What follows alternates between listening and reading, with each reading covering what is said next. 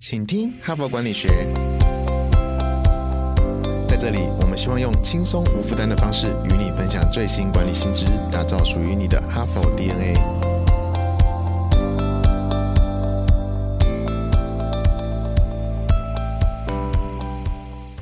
Hello，各位听众朋友，大家好，欢迎回到我们的节目啊！我相信一定有些人觉得，嗯，怎么今天的声音不一样？大家好，我是这一个礼拜的代班主持人，我是 HBR 资深文稿编辑敦化。那我们这一周的主题呢，叫做五代同堂管理学，要讨论的是如今在职场中哦共处一室的五个世代，包括沉默世代、婴儿潮世代、X 世代、Y 世代，还有 Z 世代。这五个世代的人如果共处一室，他们要如何去进行良性的沟通？要如何好好的进行紧密的合作，发挥五代同堂的最大价值呢？那具体哦，这五个世代是怎么区分的呢？大家可以去回听我们上一集的节目。那谈到世代议题哦，相信大多数的人想到的第一个问题就是代沟。想想看哦，上到七十岁的沉默时代，下到二十岁刚刚毕业的 Z 时代，这么大的年龄差距，势必会产生很多很多的价值观碰撞。不过，其实我们在昨天的文章已经有提到了，世代之间的这一种鸿沟，其实没有我们想象的这么严重。很多都是因为我们对不同年龄层的刻板印象造成的。那大家也可以去回听我们的节目哦，有比较详细的一些解说。那在昨天的节目里面，我们给出的结论就是说，其实就是要多一点包容跟相互的沟通。那这一点说起来好像很轻巧，因为说老实话，确实不同的时代真的存在很多价值观的差异。这不是说什么啊。我多听听别人的话啊，我多理解一下对方，哎，事情就解决了。当然没有这么容易嘛。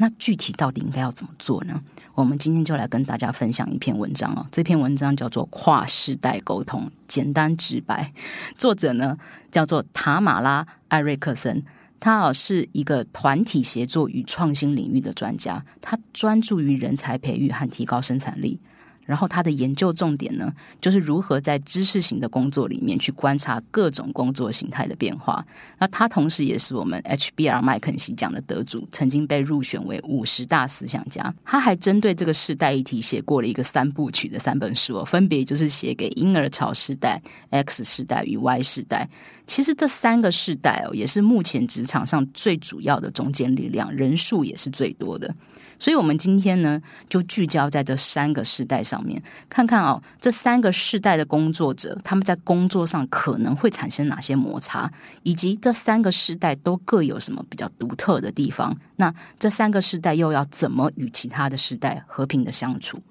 那在介绍我们今天的内容之前哦，我要再次提醒大家，这今天文章的内容呢，其实只是作者归纳的一些观察角度，并不是说哦。这个年龄的人就一定是这个样子。我们上一集才说过，不要对年龄有刻板印象。今天我们要介绍，它只是一个人口大数据的一个统计哦。其实表达的是一种相对的趋向性。其实每一个世代都有相对显著的特质，这是每一个世代成长的大环境所造成的。我们不要去回避它，当做它不存在。所以呢，这些特质呢，就是我们在与不同世代交流的时候的一个参考的指标，但绝对不是唯一的指标。最关键的还是像我们昨天说的，你必须要用包容的心态，好好的去聆听，好好去观察对方，给予对方回应。那如果大家都可以理解这个前提呢，我们现在就来具体的来跟大家分析这三个时代，分别是婴儿潮世代、X 世代与 Y 世代。第一个先看婴儿潮世代哦，这个世代就是指一九四六年到一九六零年之间出生，现在大概五十六岁到七十五岁之间的工作群体哦。这个工作群体反映出怎么样的社会特质呢？首先啊，这一个群体在成长的时候，刚好是落在第二次世界大战结束的婴儿潮。那整个世界呢，都因为世界大战的关系哦，百废待兴，大环境生机蓬勃，但是也充满了斗志。所以在他们世界观里面，会把大部分的情境视为一种零和游戏。什么叫零和游戏？就是不是你赢就是我输，不是你死就是我亡，充满了这种竞争的斗志感。那也因为他们所处的时代充满了各种新的机会，所以他们相信只要我努力去做事情，我就一定会有回报。所以通常他们的工作都会比较认真，而且非常崇尚个人的成就感跟认同感。那再来呢，这个世代虽然也会去质疑一些官僚主义或是权威主义，但相形之下哦，他们还是会选择去依循既有的规定跟程序，不太会想要去打破一些旧有的观念哦。然后再来就是这个婴儿潮世代呢，通常也是 Y 世代的父母，他们非常的喜欢给所谓的年轻人一些指导意见啊，一些经验传承啊，也很希望自己可以树立一些丰功伟业啊，树立一些好的表现啊，给下一代留下一个好的榜样。好，以上就是婴儿潮世代所展现出来的一个社会性特质。好，那总体来说，要如何跟这个世代的人保持一个比较良好的沟通呢？呃，其实我们从刚刚的一些社会特质里面可以看到两个重点哦，一个就是他们很强调胜利感，很有竞争意识；第二点呢，就是他们很喜欢去传授一些他们的经验跟知识。所以呢，不管你是 X 世代还是你是 Y 世代，你在跟这个时代的人相处的时候，你就可以利用他们在社会特质上表现的这两个特点去做沟通。比方说，如果今天你想要去进行一个提案，你就可以强调啊。我的这一个提案呢，可以如何甩开我们的竞争对手？可以如何去阻挠我们的竞争对手？去强调我们可以怎么得到胜利？这样子会比较容易吸引到他们的兴趣，他们会比较想要支持你。另外就是呢，你要多多的去跟他们请教。寻求他们的指导，因为他们本身就非常的喜欢去传授他们自己的经验，所以呢，你就可以去配合他们的这一种对于传递知识跟经验的这种分享的热情啊，也让你自己从中学到很多非常重要的一些呃工作经验啊。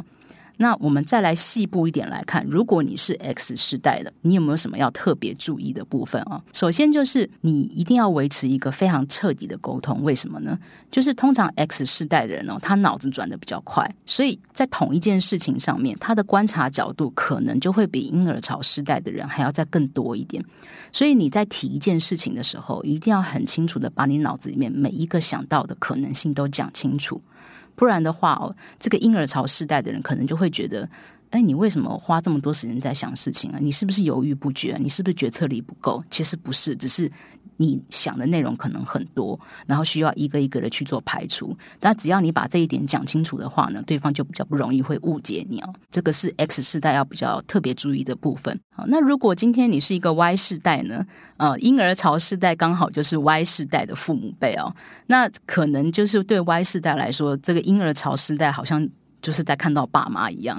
那要如何跟这个婴儿潮世代的人的同事相处呢？有一个还蛮重要的一点需要注意哦，就是婴儿潮世代的人呢，他会根据你跟他们阐述一件事情的方法来判断你是一个什么样子的人哦。比方说，不管你是透过写 email、写 line，还是真的就是透过。纸本的书面哦，去跟他沟通一些事情的时候，你在写这些文字的时候，要非常的注意，你写的内容逻辑是不是通顺的，是不是有错字，这些都要非常的小心。因为婴儿潮时代，如果觉得你写给他的东西是一篇内容非常通顺的文章，读起来很顺，然后也没有看到错字，很舒服的话，他们会对你的印象比较好。所以在这方面，你就要去特别注意，不要写错字，不要。过度的用网络用语之类的，你可能会比较容易呃得到他们的信赖，也会比较容易去进行一些沟通。好，接下来我们来看 X 世代有什么样的一个社会特质。X 世代呢，就是指一九六零年到一九七零年这个时代出生的人，目前可能是大概在四十二岁到五十五岁之间哦。这个群体有什么样的社会特质呢？这个群体在成长的过程中，刚好经历了许多社会层面的解放运动，比方说性解放运动，比方说摇滚。啊，就是因为经历了这一些解放运动，所以这个世代的人相对来说会更强调个人的独立跟自主性。他们也不相信任何的制度，他们觉得所有的制度都是可以被打破的，所以他们很能够去突破框架，然后想法也会非常的天马行空，也会愿意去接受很多多元的观点。那与此同时呢，这一个世代的人呢，如果有成家立业的话哦，他们的小孩可能也差不多都已经进入学龄阶段了，所以他们会把成为一个好父母当成他们的优先选项。当然，这是一个相对性了哦。那在这样的一个群体特质的情况下，我们要去注意哪一些特点，才能够达到一个比较良好的沟通效果呢？首先啊，我们刚刚就可以从上面的描述中看到两个很重要的部分。第一个就是哦，X 世代的人呢，脑子转得很快，他们想法天马行空，所以他们会喜欢任何事情都想得比较周全。那你可能在跟他们沟通的时候，也要尽量的表现出这个层面。如果你觉得你表达的或是你想的不够周全的话哦，也可以主动跟他们提出，希望他们能够在帮你去想更多的可能性，或是说有什么部分。你遗忘的，你忽略的。第二点哦，同样也是从这一点去做延伸的哦，因为他们觉得没有什么事情是固定的，他们觉得事情都可以有各种可能性的。发展，所以他们喜欢去做决定。无论你是他的上司，或是你是他的部属，都没有关系。总而言之，就是你在跟他们沟通的时候，你可以丢出很多的选项，让他们去评估，觉得嗯，可能哪一个比较好。这样的沟通方法对他们来说可能会是比较舒适的。好，那我们具体来看哦。如果今天你是一个婴儿潮时代哦，通常可能就是身为他们的主管哦，嗯，你要注意哪些方面可以让你们之间的沟通呃进行的比较顺利呢？首先就是哦，他们非常的天马行。情况啊，想法非常的多，所以你可以善用他们这一点的能力呢，邀请他们来讨论一个比较复杂的议题，或是进行一些专案执行之后的一些检讨会议。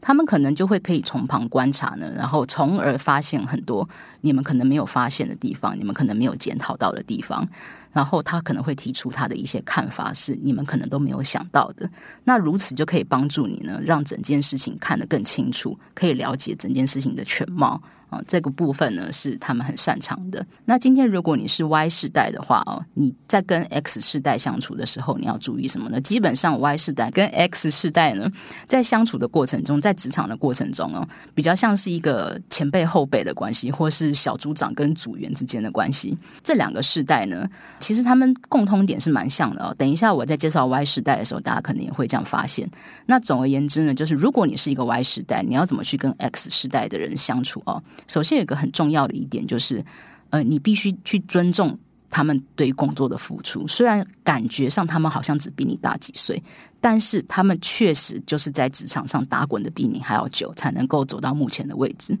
所以你不要去想着说，啊，你有什么了不起？我就是要超过你。当然，你是可以心里面是有这样的目标，有目标是好事，但是。你不要表现出好像特别的有威胁性哦。所以，如果当你们一起在共事的时候，或是说你们同样接下了一个很具有挑战性任务的时候，你可以清楚的告诉他哦，其实你没有想要去取代他的位置，或是说你没有想要去邀功啊。你可以在一个双方都可以很互惠、很公平的情况下呢，相互得到你们想要得到的那个东西，那这样就可以比较去和平的相处。好，那我们接下来我们就来看 Y 时代了。Y 世代就是指一九八零年代到一九九零年代出生，现在大概是二十六岁到四十岁左右的这个群体啊。刚刚有提到，其实 Y 世代跟 X 世代有一点像啊，都是想法非常天马行空的一个时代，但是天马行空的方法可能不太一样。因为 Y 世代出生的时候，他们刚好就是网际网络开始崛起、萌发到整个资讯大爆炸的这个时代。他们出生的时候呢，整个大环境的经济发展呢，也开始渐渐的趋于和缓。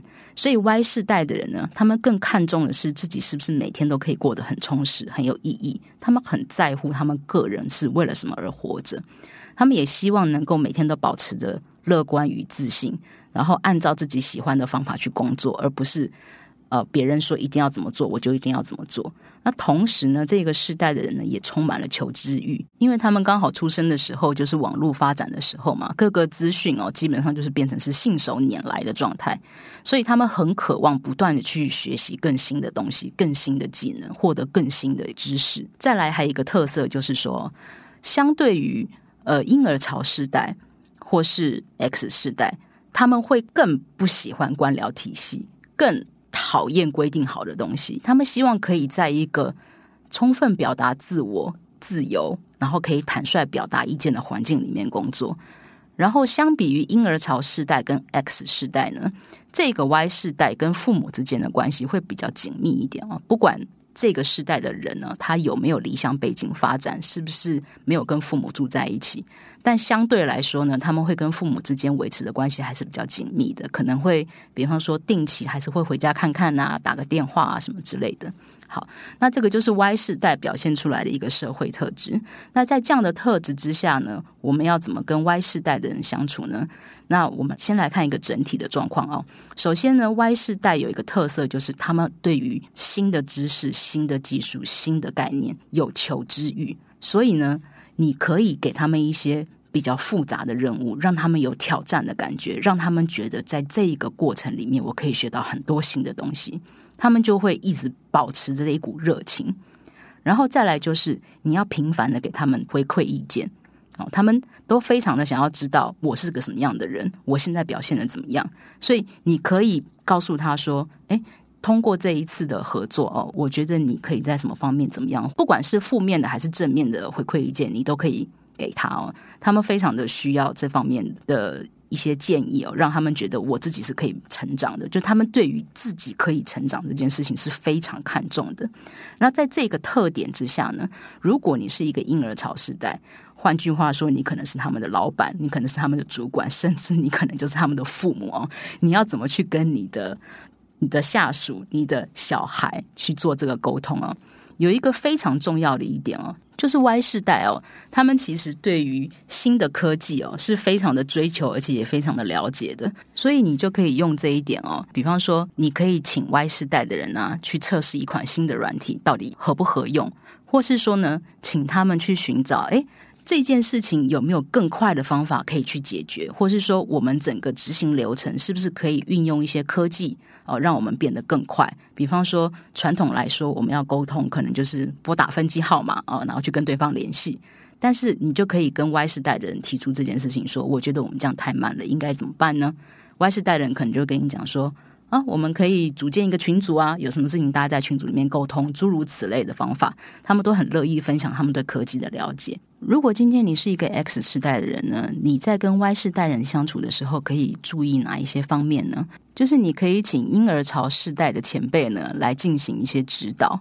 因为其实哦，你可能跟 Y 世代之间没有这么强烈的。部署跟主管之间的一个关系，但是实际上，X 世代确实一定是了解的部分，或是说经验方面是比 Y 世代还要多的。那与其你自己亲自去指导他们，有时候你可以就索性找婴儿潮世代的前辈。来传授一些知识，而且我们刚刚也说过了，这个婴儿潮时代的人呢，基本上来说都还 蛮喜欢去传授事情的哦。所以呢，当你想要跟 Y 世代的人沟通，但是不太清楚要怎么样去。讲的时候呢，其实你是可以请婴儿潮世代的人出来哦，给他们一些建议，这样子会比较合适。好，那因为今天时间的关系哦，其实这篇文章的作者塔马拉艾瑞克森呢，其实讲了非常非常多的内容啊，但是我没有办法很清楚的、很详细的一点一点跟大家讲，所以有很多更详细的内容呢，大家可以去点说明栏的文章链接哦，去看更多的这个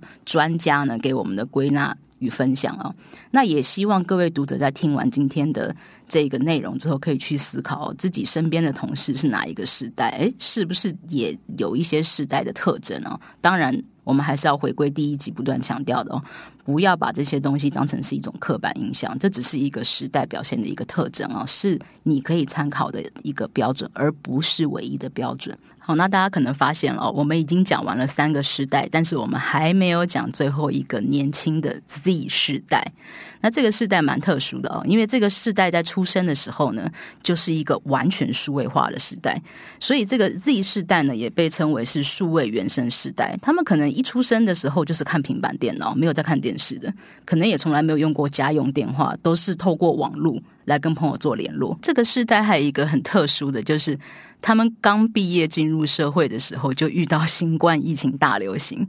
然后就面对了一个翻天覆地的社会。过往的所有的认知，不管是课堂上教的也好，老师讲的也好，爸妈跟他们说的也好，都不是这么一回事了。那与此同时呢，这个时代也是我们。呃，职场里面最年轻的一批生力军，他们有很多不为人知的潜力，还等待着去发挥。好，那如果听众朋友你本身就是 Z 世代的话，你觉得你在职场上会不会有什么特别需要协助的地方呢？或是说你本身如果是 Z 世代的同事呢，你觉得你要怎么跟他们和睦相处？那这些细节呢，我们会在明天的节目一并跟大家分享，跟 Z 世代这个新兴世代相处的各个美美嘎嘎。那大家也欢迎关注我们明天的分享。我们今天就到这边喽，明天再见，拜拜。